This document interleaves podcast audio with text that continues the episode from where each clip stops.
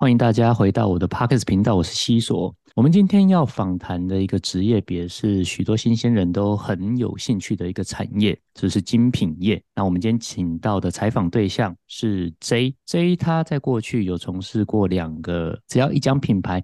每一个少女心目中都会对这个品牌充满了各种粉红泡泡的画面。我们今天来请 J 跟我们分享，他在这两个品牌里面工作过程当中是怎么进入的，发生过哪一些事情，跟实际上运作方式是不是跟大家想象的一样？好，那我们先欢迎 J，J 跟大家打个招呼。Hello，大家好，我是 J。好，那请你先跟我们分享一下你是怎么进到这个产业，怎么开始的。其实我很小的时候就知道我对时装产业很有兴趣。大学的时候没有选择服装设计，而是选择了行销管理，就是一直知道我要往这个产业前进。那我一开始第一份工作是先呃到台湾的一家比较老牌的。服装公司比较传统的服装公司当行销企划，然后后来又改去当时装的销售，最后才就是进到精品公司这样。你进到第一家精品公司，主要负责工作内容是做哪一些？第一份精品也是在精品店里面当 operation assistant，就是营运助理。那主要的工作内容就是。在精品店里面做包装、收银、调转货，然后还有每一天的集合跟处理维修件，听起来都是以后勤的工作内容为主，对不对？对。你的上班时间是，比如说呃，每天固定多少小时，然后周休二日这样子吗？没有，也是在精品店里面跟大家一起轮班这样。OK，但只是你不需要接触客户。对，那你可不可以跟我们描述一下在那边工作的场景长什么样子？我们精品店不算大店，但是是人流量还蛮高的，嗯哼，所以光那一间精品店里面，我们大概就有八十个员工，然后每天轮班，因为会有有些员工会排休，然后然后还有分早晚班，所以在一个时间内，大概会有二十几位公司同仁会在里面。上班这样，然后我们主要就分三个 team，一个是销售人员，一个是我们 operation，然后另外一个 team 就是主管。那每一个人负责的业务也都不是只有自己单纯的任务这样。我的想象是在这样精品行业哦，因为可能。但比较直觉的是，因为大家都需要业绩嘛，所以变成说在业务端可能大家会为了抢业绩，所以就会有一些比较 drama 的场景出现。在你的这一个身份视野看出去，你看到业务端跟看到消费者端，你觉得会是跟大家想象的是一样的画面吗？其实我觉得蛮有趣的，是抢业绩这件事蛮频繁的。但我觉得有趣的是，不是在卖场里面抢业绩，我觉得有趣的是是在后后端，就是抢包包这件事，我觉得还蛮惊人的。哦，OK，好，那你描述一下这是什么状况？因为有有些款式或颜色，它可能这一批货进来，可能就全台湾只有三个，可是想要它的人很多，那想要做业绩的销售也一定不少。所以后在后台，大家就会抢包包去卖，但是谁可以获得这颗包包？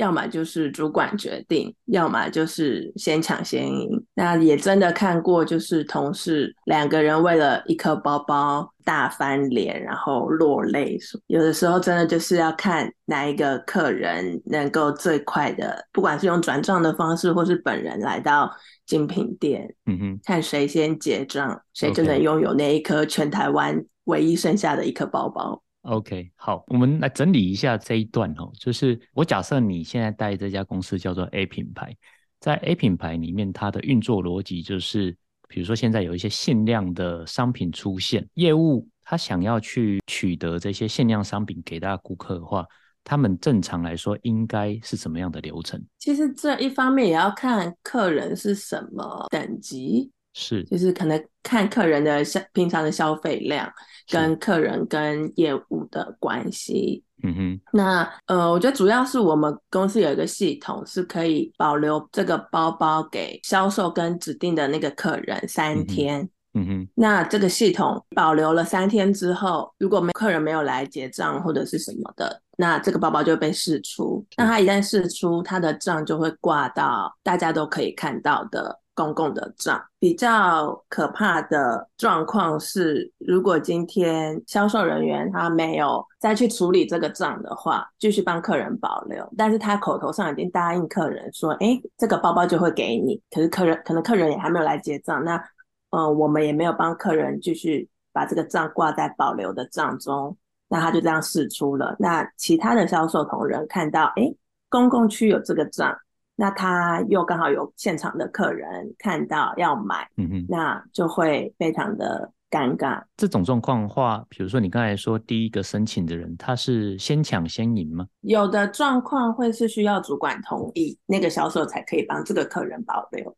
OK，但是如果他是比较等级比较高的客人，那当然就大家都知道，就会比较顺利这样。嗯哼，我在想，主管他们各自也会占据一一一片山头，就变成说，主管不管怎样，反正就是给我家的业务留着就对了，变成主管端也会有抢包包的状况。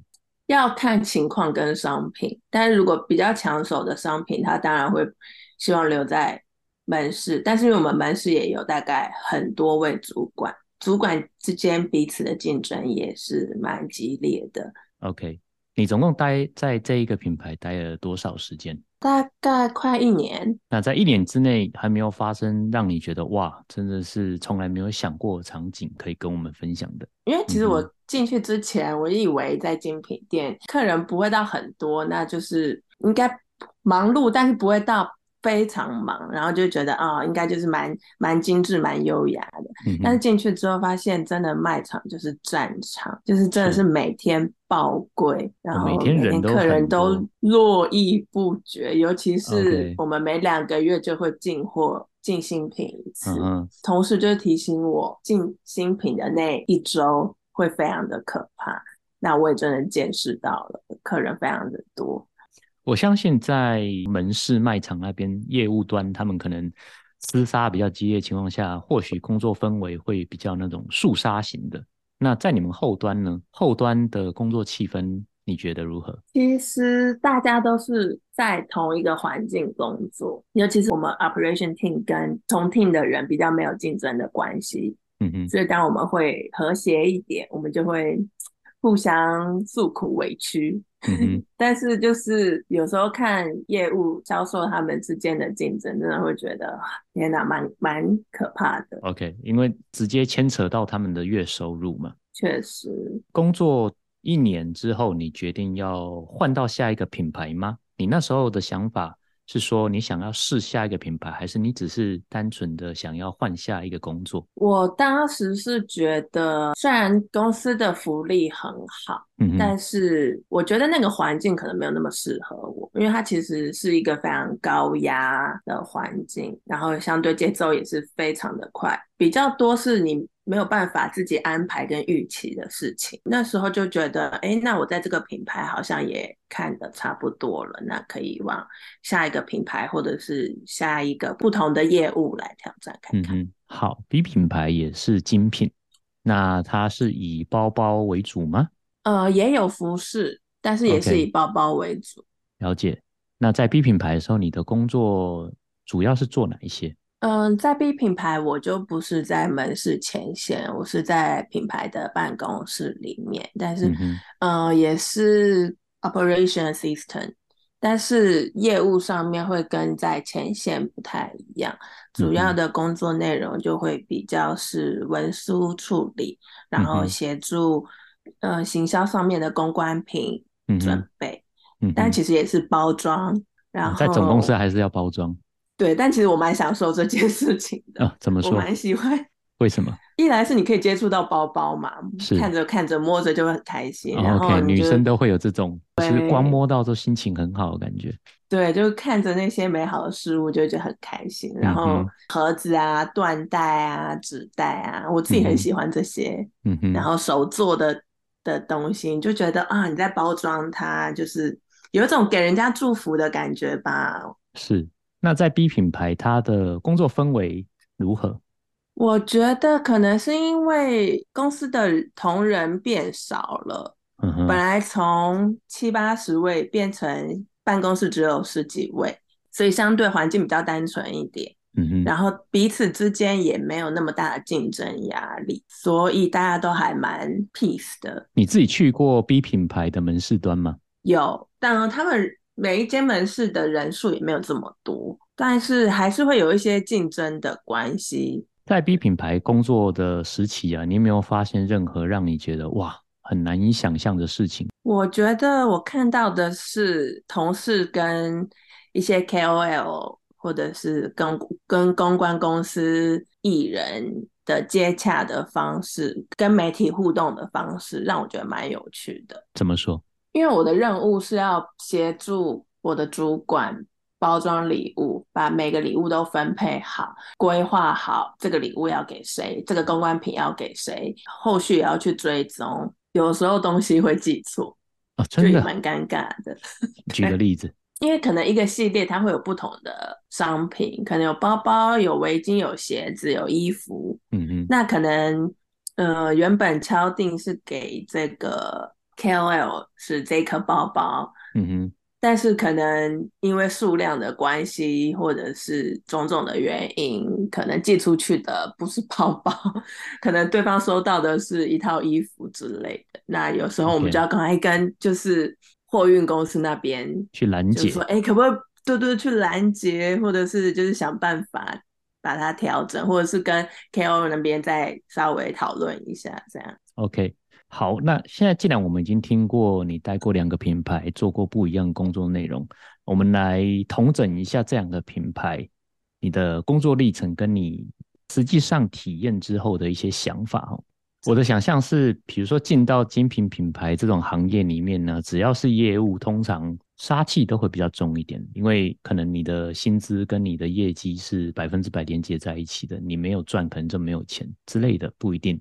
如果对于大学刚毕业的小白来讲呢，他们适合从事精品销售这份工作吗？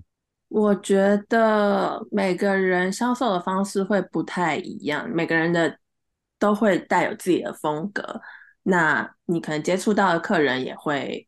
不一样，就是可能适合你的风格的客人就会留下来跟着你，就会喜欢你，喜欢找你这样。所以你自己可以建立一套你自己喜欢的方式。嗯那我觉得主要的特质就是你要擅长跟人互动，你要不害怕，那你不能害羞，你不能，就是你是喜欢这件事情的。是，你觉得对于精品销售这件事情，对于刚毕业的学生们来说？会是一个心理压力极大的工作吗？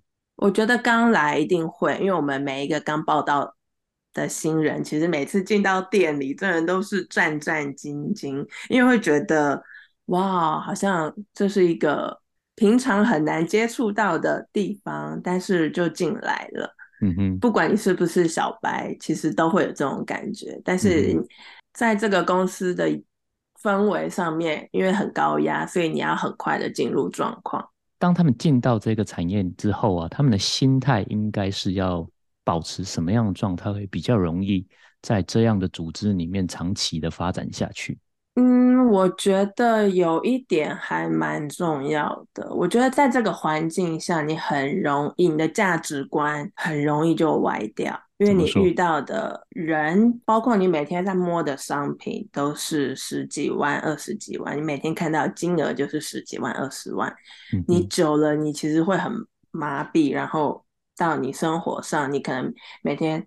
你看到几百块，就会觉得很便宜，就是小钱。可是其实，当我意识到这件事情的时候，我觉得天哪，我不能这样。对，所以我觉得保持初衷，然后你还是要知道自己是谁很重要。就我自己的经验呢，因为我之前也有做过不少跟精品外汇的合作案。那在其实，在工作过程当中，有认识不少精品业的销售人员，或是后端的后勤人员、公关行销都有，大概会聊一下。的确是蛮多人提到，就是你每天在工作的时候，你看到都是十万、二十万这种金额起跳的商品。那时间一久，你下班的时候就很难恢复到那种你必须要每天控制你的生活费在一两百块以下的生活。那比如说，你很容易错乱。你你自己的人生有经过像这样的比较错乱的阶段吗？有，我其实，在 A 品牌换到 B 品牌中间，我大概休息了一段时间，因为我觉得那时候我整个身心灵是坏掉的状态，除了工作上的体力上面的消耗很大，然后精神上的消耗也非常大，然后到价值观整个歪掉，我觉得也是一件很可怕的事情。像那时候，我会觉得你每天在看这些商品。然后到你下班，可能你在自己用的东西上面几千块也就还可以接受啊，就不算大钱，就会花下去。但是其实跟自己的薪资，因为毕竟我们还是不是销售，我们的薪资不是我们自己可以努力去调整，我们是固定的薪资。是，所以有时候会觉得啊，好累哦，我就搭个计程车。但是如果你每天这样子，其实你的薪资不不见得是可以负担这样的生活的。到那时候，我就会觉得，天哪！我脑中的数字已经跟我的朋友们已经不太一样的时候，我就觉得，嗯，我真的有适合在这个地方吗？我好像需要知道我自己是谁。那你自己有没有看到，比如说在业务端，大家也有发生这种错乱的状态，又或者是业务端他们赚得多，所以他们也花得多，但还是可以勉强生活下去？会啊，其实，在他们的生活里面，他们。最常讨论的就是，啊，要去哪里做医美啊，然后要去哪里吃喝玩乐啊，嗯嗯，或者是他们呃看到哪一个包包很喜欢啊，对他们来说这些是很重要。OK，话题，我会觉得精品是精品，可是最重要的是。商品的舒适度，尤其是你在这个圈子待久了，你每天会有新的东西、新的设计、新的创意进来。可是最重要的还是自己舒服自在就好。你可以喜欢那个品牌的精神，可是你不一定要去追求每一季新的商品。就你自己看到啊，比如说对业务来说啊。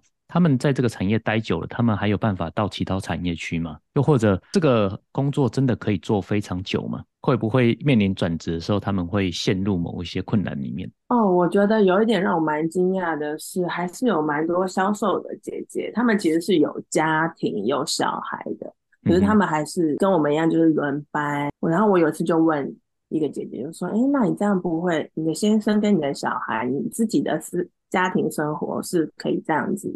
的吗？”她说，哦，就是为了钱啊就可以，嗯嗯，但是就是当然你有小孩就会牺牲掉陪伴小孩的时间很多，所以这份工作听起来就是工时长，然后高压，然后你可能很需要人际手腕的能力这样子。对，然后我觉得要很细心，因为像你每天你会遇到不同的人事物，可是在人。应对上面你要非常的注意，因为你稍微讲错一些话，可能别人的感受就会不一样。在你这几年在精品业工作下来，你有没有什么心得是可以跟大家分享的？我觉得你在这个产业久了之后，你就会发现，其实很多不管是新的设计、新的创意，会每一季一直来、一直来。可是你会觉得最重要的东西，其实真的舒服自在就好。